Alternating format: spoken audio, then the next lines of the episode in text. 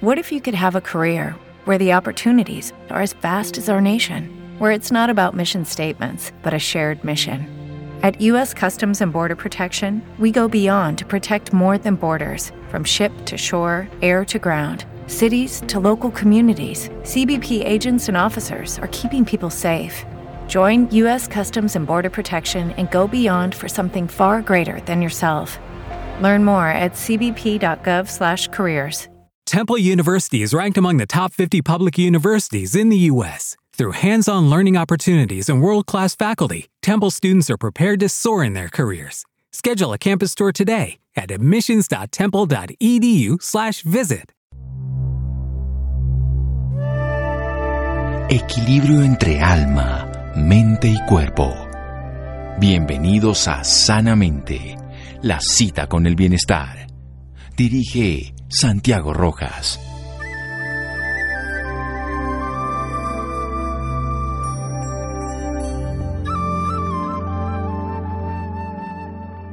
Superar el abuso no ocurre solo, se hace paso a paso y positivamente.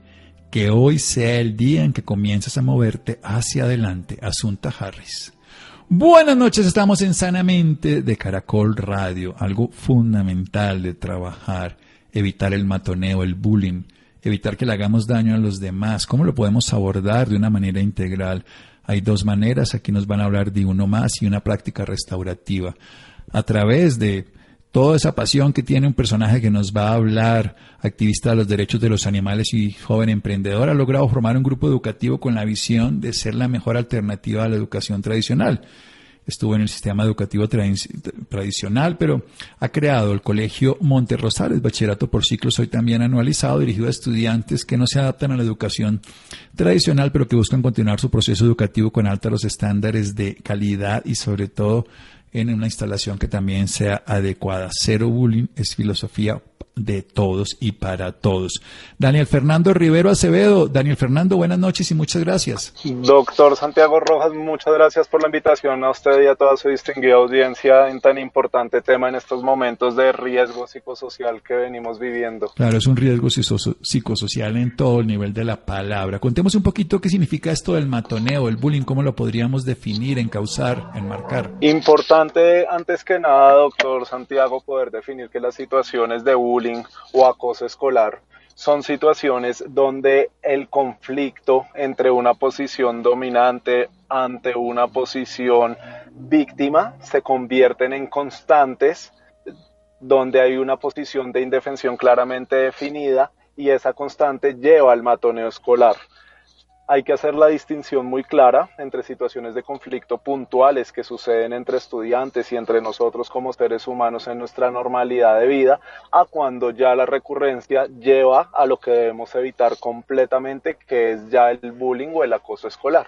Si definámoslo precisamente, ya hizo ese marco, ahora cómo lo definiríamos? La definición es evidentemente cuando ya la situación se sale de la normalidad del conflicto, se vuelve repetitiva una situación de acoso por parte de una persona hacia otra, un acoso que lleva a una situación de conflicto mal manejada y donde se empiezan a percibir rasgos de discriminación y de afectación marcada a nivel físico o psicológico en la persona que lo está viviendo discriminación, afectación psíquica y psicológica. ¿Por qué cree usted que precisamente hay tanto matoneo o bullying en, todas las esferas de la vida? Pero hablemos de la área estudiantil. Tengo la certeza que es por el mal manejo de conflictos que tenemos en general como seres humanos, pero más en nuestras sociedades en vía de desarrollo. Nosotros queremos hacer de cuenta que el conflicto no es normal, que es una situación eh, que hay que esconder, que es una situación de la cual no hay que hablar y precisamente por no tener a la luz y en el escenario constante de nuestras relaciones el conflicto como algo que se debe trabajar, entender, mejorar y aceptar en nuestra relación como seres humanos, es que las personas no llevan a la luz este tipo de conflictos se vuelven repetitivos, generan pena, angustia y llevan a los altos índices de matoneo o acoso escolar que aún hoy en día vivimos en Colombia. Muy bien, entonces el mal manejo del conflicto, el no poderlo verbalizar adecuadamente, el no buscar una solución productiva, favorece o genera o se relaciona directamente con este alto nivel de matoneo. Vamos a seguir hablando en un momento con Daniel Fernando Rivero aquí en Sanamente de Caracol Radio. síganos escuchando por salud. Ya regresamos a Sanamente. Bienestar en Caracol Radio. Seguimos en Sanamente.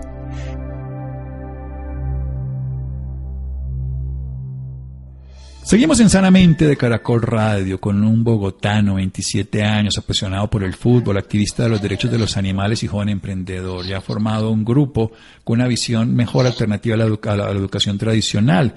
Nos está hablando de ese colegio Monte Rosales y aquí nos está hablando de ese riesgo psicosocial, esa condición que pueden tener un gran grupo de personas que por no buen manejo del conflicto en la sociedad que tenemos, que no lo hablamos, no lo relacionamos de una manera adecuada para poderlo transformar, pueden llegar a que personas en condición de indefección tengan indefensión tengan acoso, tengan reiterativos agresiones y que haya una discriminación que puede ser afectando ya su parte psicológica o su parte física.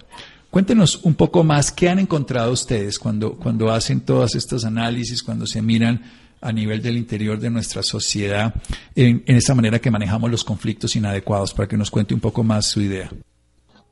Lo principal que nosotros hemos encontrado, doctor Santiago, es que no existe una claridad en que a los estudiantes, a los jóvenes, a los niños, hay que formarlos en la capacidad de poder interactuar y darle solución a los conflictos. No existe una formación específica implementada en una cátedra a nivel de nuestro estado. Existen iniciativas privadas como la que nosotros hemos implementado en nuestro grupo educativo de prácticas restaurativas, una metodología internacional que viene desde Costa Rica y se aplica a diferentes situaciones de conflicto humano, desde justicia, relaciones interfamiliares y relaciones en la escuela y permite precisamente eso, que desde que los estudiantes son pequeños, desde que son niñas y niños de 4 o 5 años, les enseñemos que va a existir conflicto en su vida y que deben aprender a manejarlo, que existen unas metodologías, unos pasos, unos ambientes, unas técnicas para llevar ese conflicto de manera correcta y les permita tener unas interacciones sanas, donde no se evite sino que se confronte y se sepa dar ese manejo al conflicto. Bueno, ese afrontamiento es clave porque la habitación es represión y la represión lleva después a justificación y a violencia, bueno, a miles de condiciones que son las que usted nos está no solamente contando, sino trabajando todo el tiempo. Vayamos un poquito a esta metodología. Nos habla de justicia, relaciones intrafamiliares, relaciones interpersonales de una manera adecuada. Cuéntenos un poco qué es lo que pasa a este nivel, cómo, cómo se puede desde pequeñitos influir en ese hogar, en esa familia, en ese colegio. Perfecto. Una técnica que podemos poner toda la audiencia en práctica a través de las prácticas restaurativas es la de los círculos restaurativos. Debemos enseñarle a nuestras niñas y niños que cuando tengan sus primeros conflictos en su desarrollo deben verbalizarlos, a partir de ahí debemos ser una guía para ellos para generar un espacio físico y un momento en el cual podamos a través de los círculos, que son una de las herramientas más ancestrales para generar las conexiones correctas entre nosotros como seres humanos, podamos poner sobre el escenario planeado previamente con unos actores y unos roles definidos entre una guía, que puede ser perfectamente uno de los padres, un mediador, que puede ser el otro padre o representante familiar, pueda ese niño o niña exponer la situación de conflicto que lo afectó o donde él afectó al otro y podamos con turnos específicos encontrar las intervenciones verbales que nos lleven a acciones claras de reparación de la persona que afectó hacia el afectado. La reparación es clave, doctor Santiago, porque no todo se puede quedar simplemente en las palabras. La acción y permitir esa reparación de tejido humano es lo que nos permite trascender del conflicto. Ahí se me ocurre algo fundamental. A veces la reparación no la pide o, no la condiciona la víctima, sino la pone el personaje que agrede, ¿no? Y que creo que el que debería como poner en ese orden cómo funciona esto quién quién quién determina cómo debe ser esa reparación es, esta idea restaurativa suya que me parece brillante cómo lo volvemos que la reparación sea eficiente eficaz útil para la persona que ha sido lesionada todos aportamos en estos círculos restaurativos y precisamente por eso es que el papel no solamente los dos actores principales de la persona que afectó y el afectado son importantes y que en efecto pueden dar ideas sobre esta reparación, sino es vital el rol del mediador del círculo restaurativo, quien mediante una planeación previa va a tener ya concebido el alcance de la afectación que vivió la persona y de la necesidad de acción y del impacto que debe generar el que afectó para que realmente la relación esté restaurada. Buscar ese mutuo acuerdo y buscar ser guía, mediador y retomar ese papel de docente, de padre, de madre, de guía, de abuelo en espacios como los círculos restaurativos permite que se trascienda como lo estamos buscando. Excelente, excelente. Vamos a hacer un pequeño corte. Su idea me parece absolutamente aplicable y necesariamente útil que lo pongamos en práctica. Seguimos aquí en Sanamente de Caracol Radio. Síganos escuchando por salud. Ya regresamos a Sanamente. Bienestar en Caracol Radio. Seguimos en Sanamente.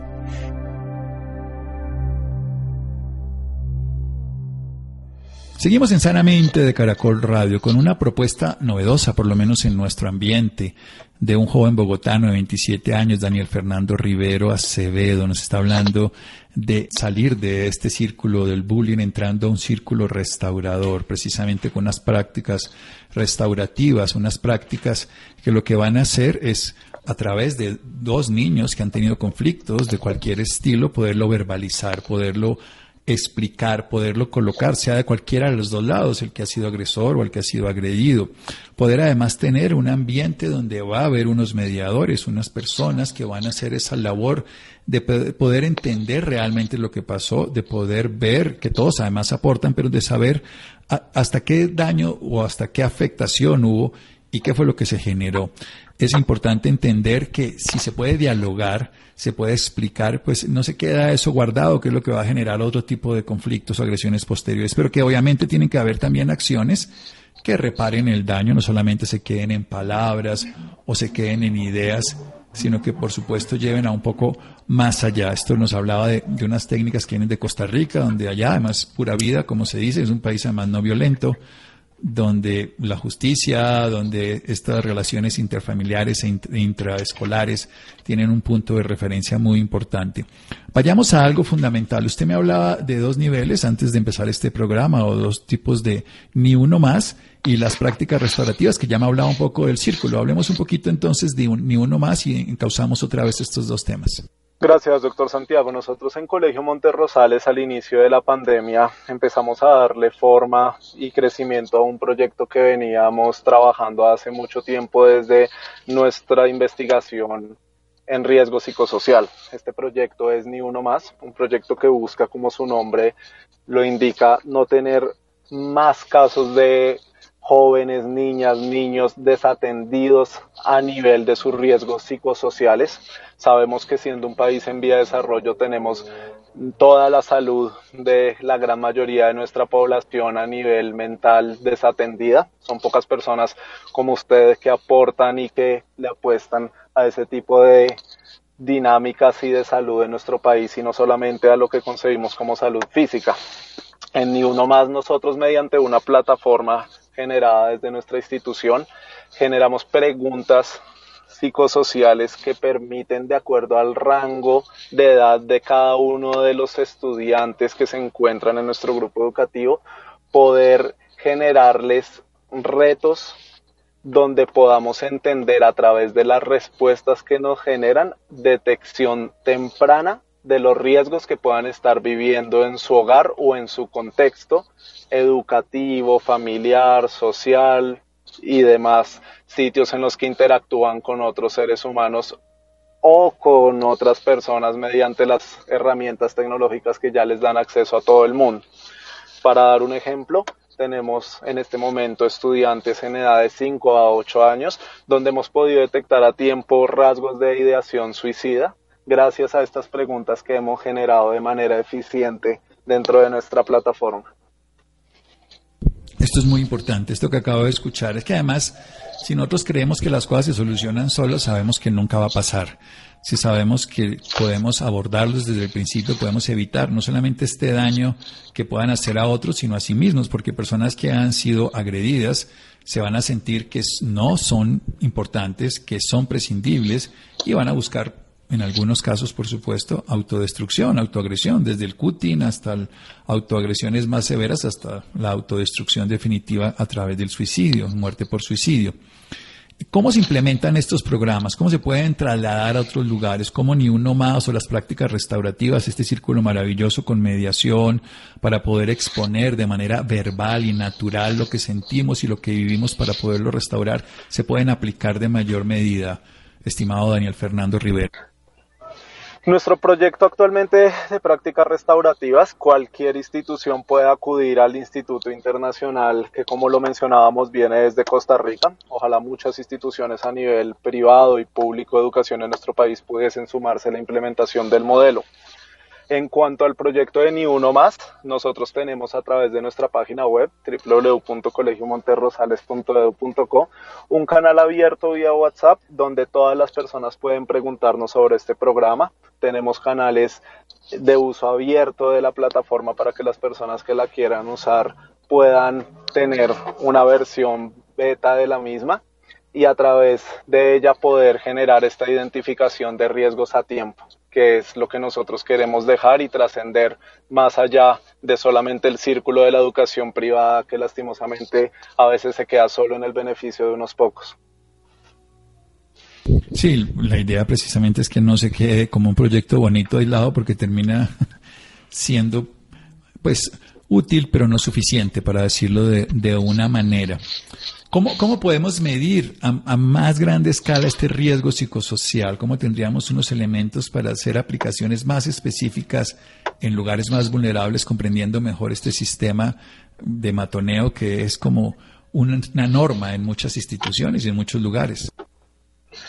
El primer paso, doctor Santiago, sería que nuestro gobierno y nuestro Ministerio de Educación le apueste de una manera más contundente a la educación virtual en nuestro país, no solo como una coyuntura que se está viviendo por la pandemia, sino que encontremos realmente la forma y nos abramos a metodologías de educación a nivel preescolar, primaria y secundaria que puedan llevar la educación virtual realmente como una metodología legal y reconocida por el Ministerio de Educación. Es una lástima que con el fin de la pandemia vayan a finalizar y a verse disminuidas muchas de las iniciativas virtuales maravillosas que han iniciado en este tiempo, solo porque no hay una legislación específica en educación virtual para este tipo de niveles educativos. Estoy seguro que si tuviéramos una legislación y aportáramos en un esfuerzo público-privado para llevar todas estas herramientas a todo el territorio nacional,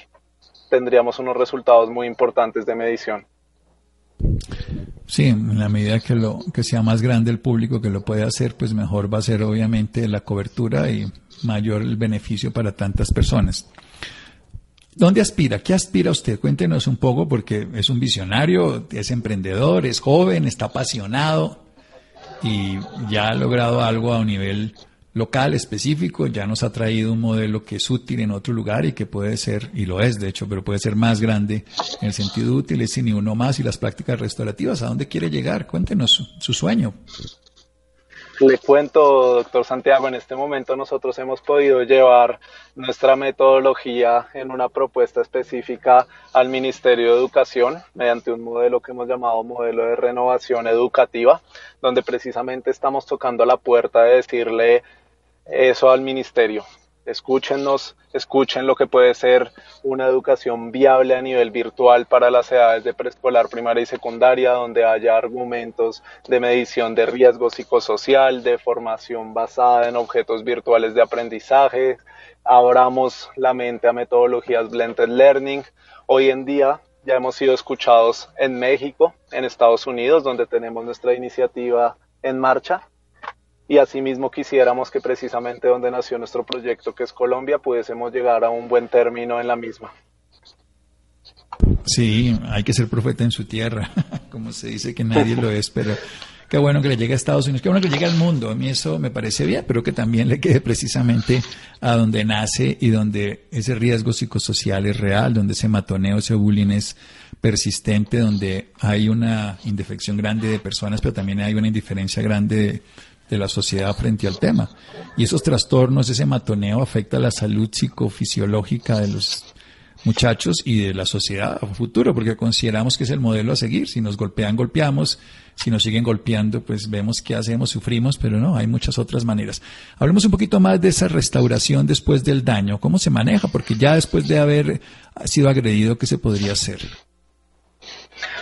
Ahí hay un tema muy interesante, doctor Santiago, y es que la restauración nunca se puede garantizar que sea un 100 de 100. Lo que debe ser un 100 de 100 es la reparación hacia la persona que fue afectada. La restauración debe ser un objetivo porque nada mejor que la relación, valga la redundancia, se restaure y continúe como estaba inicialmente o incluso mejor, pero a veces las heridas son profundas y nosotros sí que bien lo sabemos en nuestro contexto nacional y a veces hay que primar lo que es la reparación incluso por encima de la restauración. Una vez nos encontremos reparados, podremos eliminar del camino algo que es también el principal objetivo a evitar y es la venganza. Que queden sentimientos negativos en la persona afectada. Ya el segundo paso es buscar esa restauración de las relaciones, pero eso muchas veces puede llevar tiempo y depende del tamaño de la afectación que vivió la persona. El tamaño de la afectación, bueno, reparar para restaurar, sí, Sí, además tomar distancia, entre otras cosas, eso es como un veneno un tóxico. Si no se toma la distancia adecuada y se corrige, pues se sigue dañando, envenenando, destruyendo, como una gotera que destruye un mueble. En fin, muchas formas de decirlo, pero una sola que es actuar sobre esto. ¿Cómo son estos diálogos? ¿Cómo, cómo ocurren en, en el ambiente de su colegio? Hablemos ya de Monterrosales. ¿Cómo se dan estos espacios para que dos niños que tienen un conflicto eh, puedan tener la capacidad de experimentar este apoyo, esta práctica restaurativa, pero sobre todo también ese acompañamiento. El ambiente es clave. Nosotros tenemos una gran ventaja y es un ambiente campestre donde los estudiantes pueden encontrarse en un contacto con la naturaleza. Los círculos restaurativos se hacen entre los árboles, entre animales de nuestra Fundación de Protección Ambiental y Animal, y eso permite que fluya muchísimo más la práctica restaurativa, pero no puede ser un limitante. En cualquier espacio de nuestra casa, de nuestra junta de acción comunal, de nuestro apartamento, debemos poder adecuar un espacio donde manejamos correctamente nuestro esquema sensorial a través del olfato, que sea un espacio agradable, que sea un espacio iluminado, ojalá ventilado, y eso nos permite tener una mayor apertura hacia la práctica restaurativa. Lucky Land Casino asking people what's the weirdest place you've gotten lucky? Lucky? In line at the deli, I guess? Aha, in my dentist's office. More than once, actually. Do I have to say? Yes, you do. In the car before my kids' PTA meeting. Really? Yes. Excuse me, what's the weirdest place you've gotten lucky? I never win and tell. Well, there you have it. You can get lucky anywhere playing at LuckyLandSlots.com. Play for free right now. Are you feeling lucky? No purchase necessary. Void where prohibited by law. 18 plus. Terms and conditions apply. See website for details. Bueno, el ambiente lo ayuda, sin duda. Así como hablamos hoy en día del estilo de vida, el ambiente de vida es igual de importante. Un ambiente de vida lleno de drogas alrededor, que pasa en muchos colegios en Bogotá, de también de un ambiente violento en las inmediaciones, pues favorece otra característica. ¿Cuánto, cuánto tiene de tiempo más o menos una charla, una, una reunión entre dos muchachos o entre grupos con unos mediadores? Más o menos, ¿cómo es la dinámica? Es importante que esa dinámica sea definida previamente dentro de la planeación de la práctica restaurativa por parte del moderador. Se deben planear incluso los minutos exactos que se van a permitir en promedio de intervenciones de cada una de las personas. Tiene que ser una franja cerrada de tiempo e idealmente la práctica restaurativa no puede superar una hora en su desarrollo completo. Si así fuese, es mejor dar una pausa y encontrar un nuevo espacio, un día diferente donde se pueda retomar la práctica restaurativa. porque definitivamente, y esa es la esencia de nosotros como seres humanos, nada es una fórmula exacta. Y tenemos que estar abiertos a dedicar el tiempo que sea necesario, pero con las pausas correctas y en los momentos correctos para llegar a la resolución de un conflicto.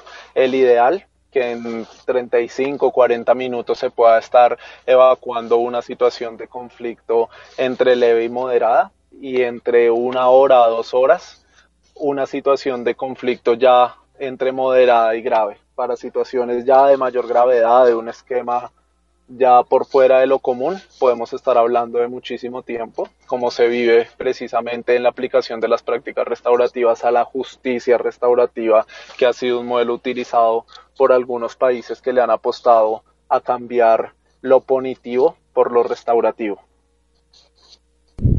Pero bueno, excelente.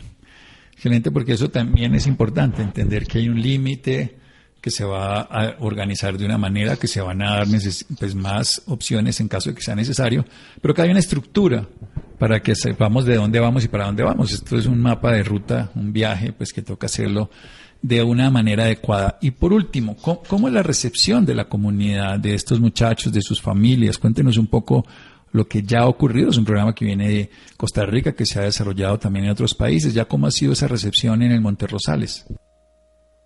La aplicación es altamente exitosa, por eso llevamos ya aproximadamente siete años de implementación, donde hemos podido certificar a toda una planta docente, a toda una comunidad educativa en uso de las prácticas a nivel diario para la resolución de cualquier conflicto y definitivamente tanto para estudiantes, padres de familia como para las personas que hacen parte de la comunidad laboral de las instituciones se vuelve el argumento y la respuesta para cualquier conflicto que vivan en su día a día.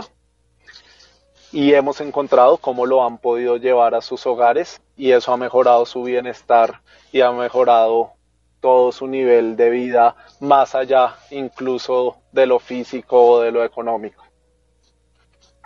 Bueno, son hechos que eso ya funciona de una manera mejor.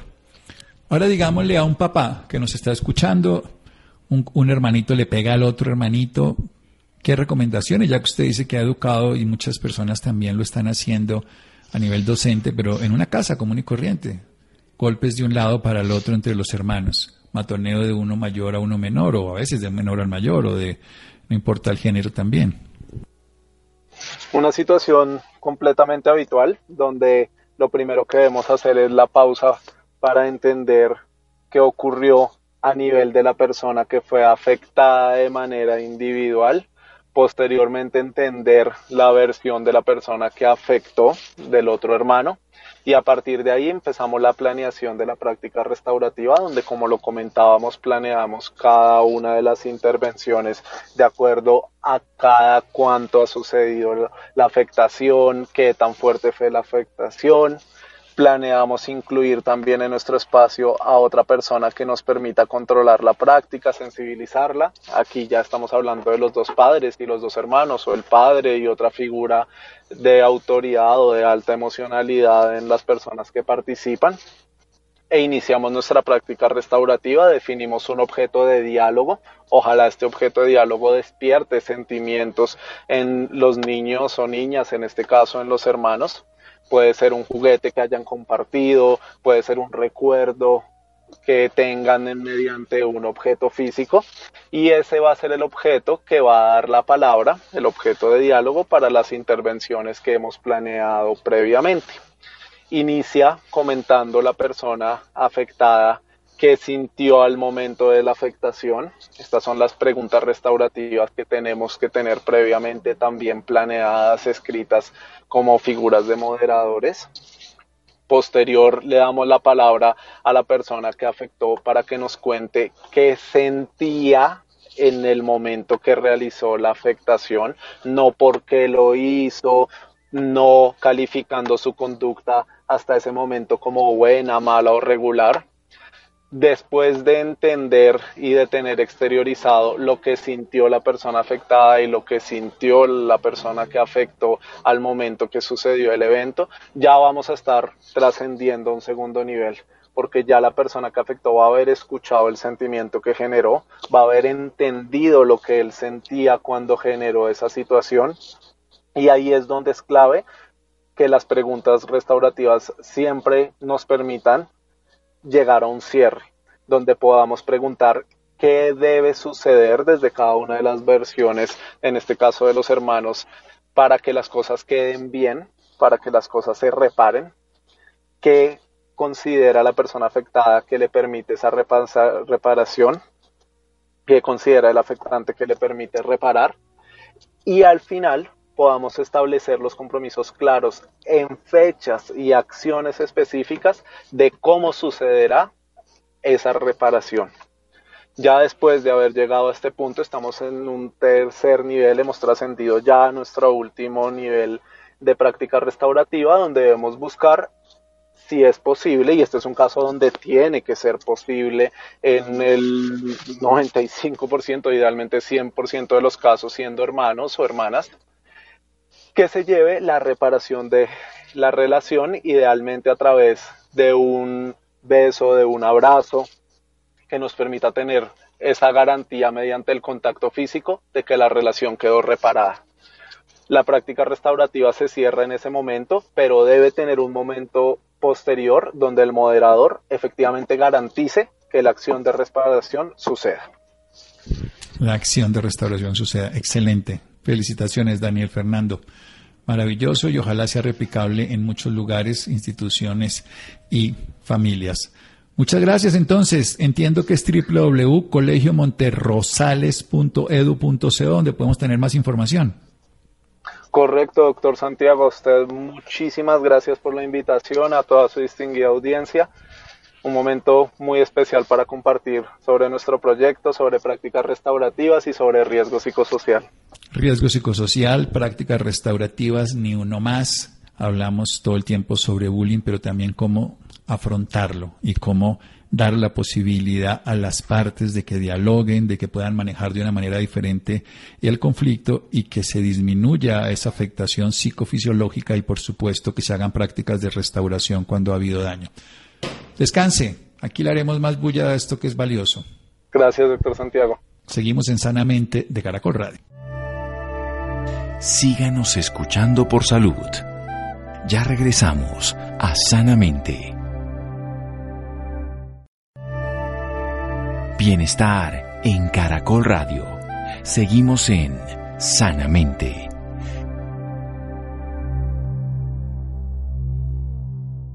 Seguimos en Sanamente de Caracol Radio. Los interesados en el tema anterior, www.colegiomonterrosales.edu.co podrán tener la información que nos ha dado Daniel Fernando Rivero Acevedo. Bien, vamos a cambiar de tema. Unidos contra la enfermedad rara que no debe ser desconocida, el Día Mundial de la Amiloidosis. Vamos a escuchar al respecto una nota, Nida Cristina. Muy buenas noches, doctor Santiago, y a todas las personas que nos acompañan la noche de hoy.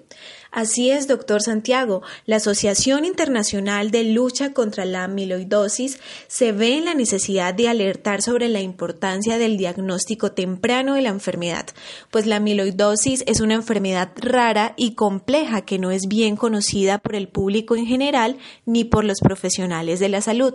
Se estima que los pacientes tienen un promedio de retraso en su diagnóstico de cuatro años. En su primera edición, el 26 de octubre, en el Día Mundial de la Amiloidosis, organizado por la Asociación Internacional de Lucha contra la Amiloidosis, la amiloidosis y sus organizaciones de pacientes de más de 18 países en cuatro continentes tiene como objetivo concientizar a la población sobre esta enfermedad para mejorar la gestión y acelerar el acceso al diagnóstico y la atención oportuna. Pfizer se une al llamado para alertar sobre la importancia. Es una enfermedad rara y compleja como se piensa de ella y por esta razón nos acompaña el doctor Juan David López, quien nos dará a conocer un poco más sobre esta enfermedad. Muy buenas noches, doctor Juan David. Bienvenido a Sanamente Caracol Radio. Muy buenas noches. De antemano, muchas gracias por la invitación y muy contento de estar en este excelente programa radial. Gracias, doctor. El doctor Juan David es especialista en medicina interna, en cardiología, insuficiencia cardíaca avanzada y trasplante. Es coordinador del programa de la especialidad de medicina interna de la Fundación Valle de Lili y docente de pregrado y posgrado de la Fundación Valle de Lili. El gusto es nuestro poder tenerlo con nosotros, doctor eh, Juan David. Eh, pero pues para comenzar, doctor, ¿qué es la amiloidosis? ¿A qué se debe esta enfermedad y por qué considerarla rara y compleja? La amiloidosis eh, puede tener manifestaciones en diferentes órganos y sistemas, pero la amiloidosis cardíaca es una enfermedad infiltrativa que eso significa que hay un depósito en algunos sitios del cuerpo, en este caso en el corazón, de fibras que son de consecuencia de proteínas que son mal plegadas, inestables. Por eso se llama tejido amiloideo. De esas fibras inestables y raras se han conocido más de 36 tipos de proteínas que se pueden comprometer en el ser humano, pero de esas 36 aproximadamente solamente 9 se acumulan en el corazón. Y esas 9 están muy bien identificadas, de las cuales otras o ellas mismas pueden tener depósitos en otros órganos o sistemas del cuerpo humano.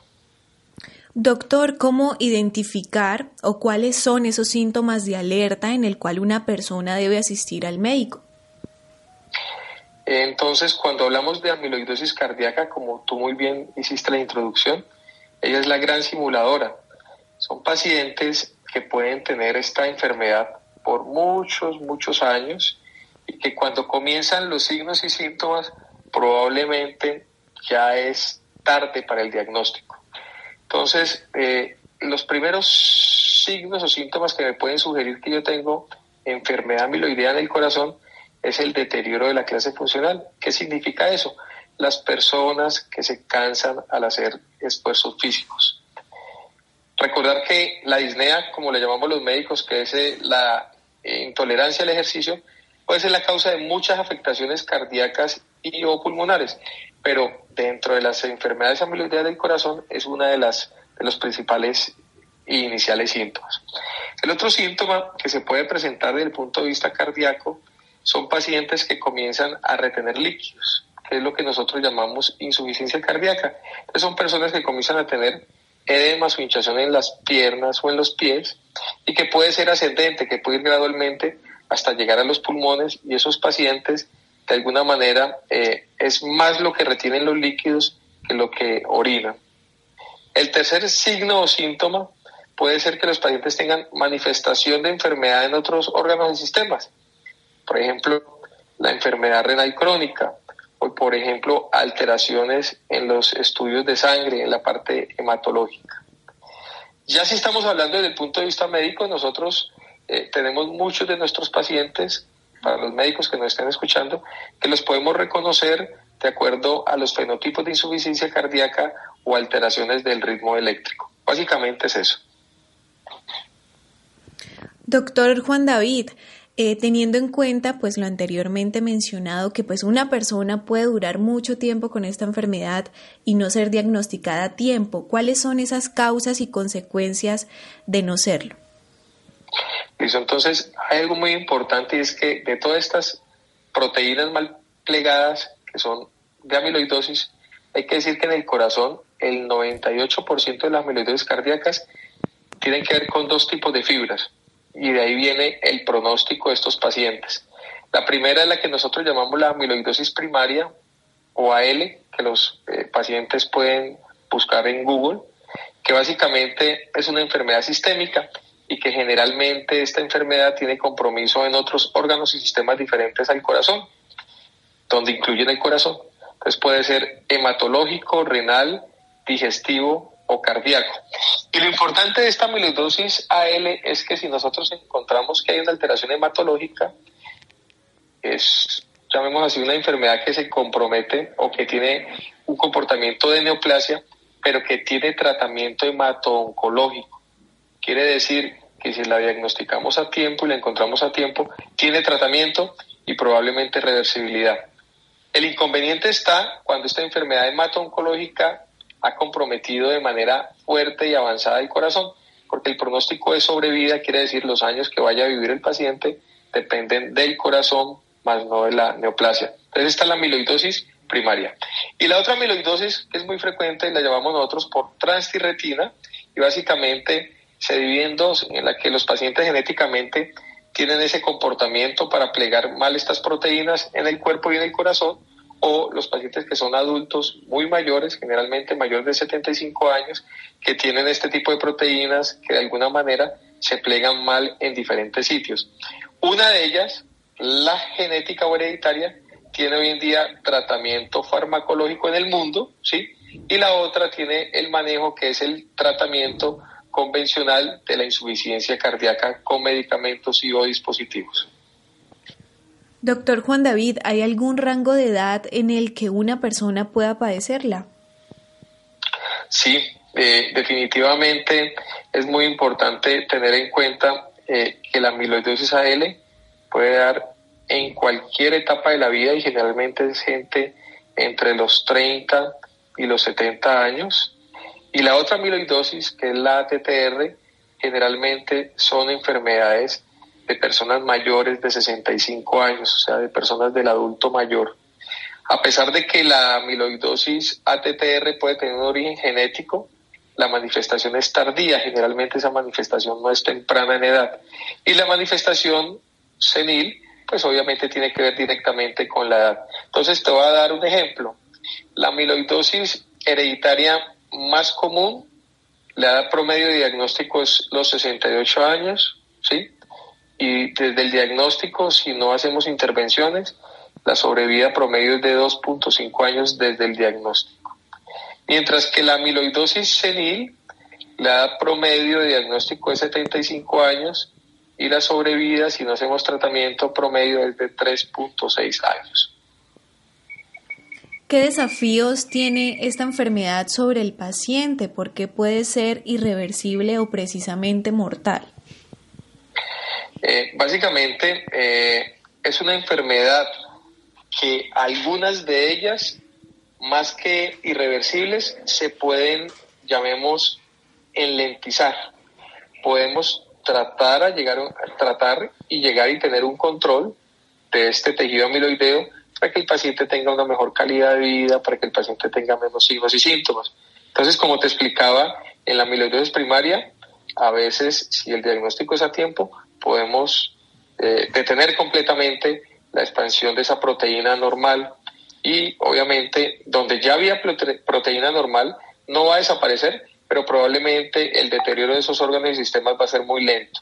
Mientras que en la otra, probablemente no vamos a poderla detener, pero tenemos opciones terapéuticas para que el paciente tenga buena calidad de vida en los años que tenga de sobrevida.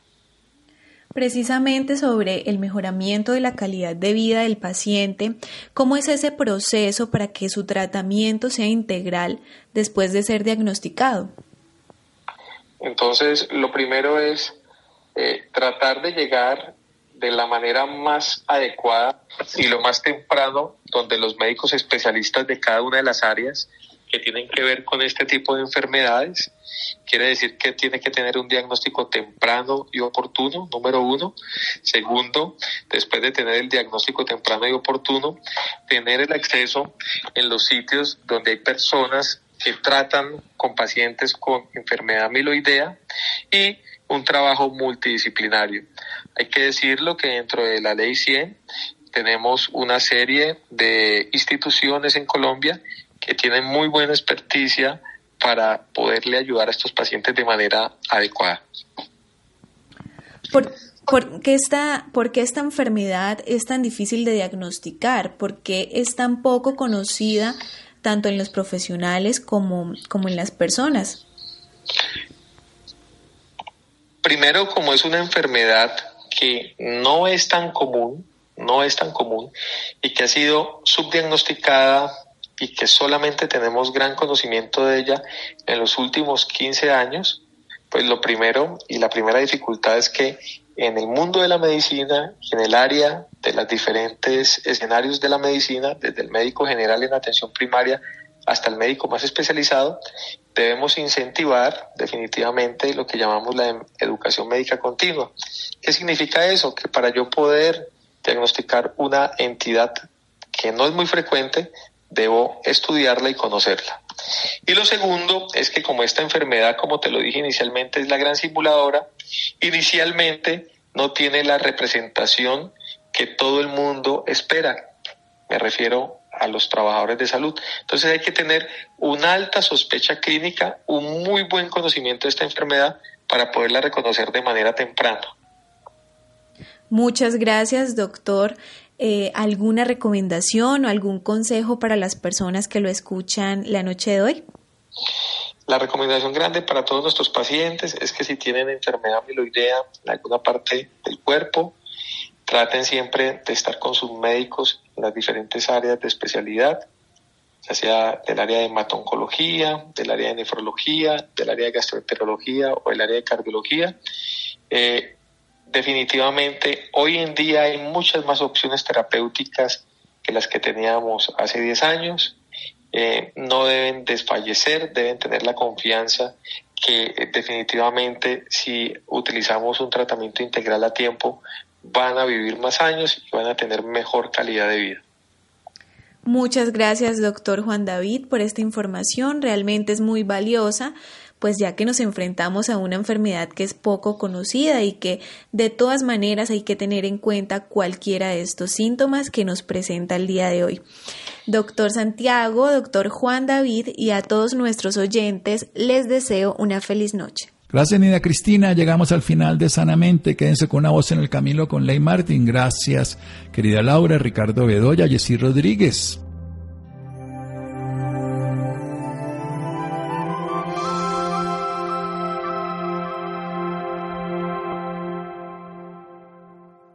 With Lucky Land slots, you can get lucky just about anywhere. This is your captain speaking. Uh, we've got clear runway and the weather's fine, but we're just going to circle up here a while and uh, get lucky. No, no, nothing like that. It's just these cash prizes add up quick. So I suggest you sit back, keep your tray table upright, and start getting lucky. Play for free at LuckyLandSlots.com. Are you feeling lucky? No purchase necessary. Void where prohibited by law. 18 plus terms and conditions apply. See website for details.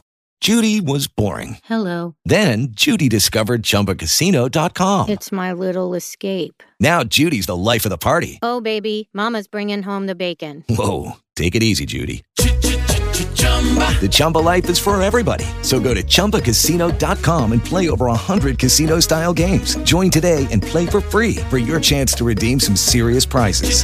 chumba ChumbaCasino.com. No purchase necessary. Void where prohibited by law. 18 plus terms and conditions apply. See website for details.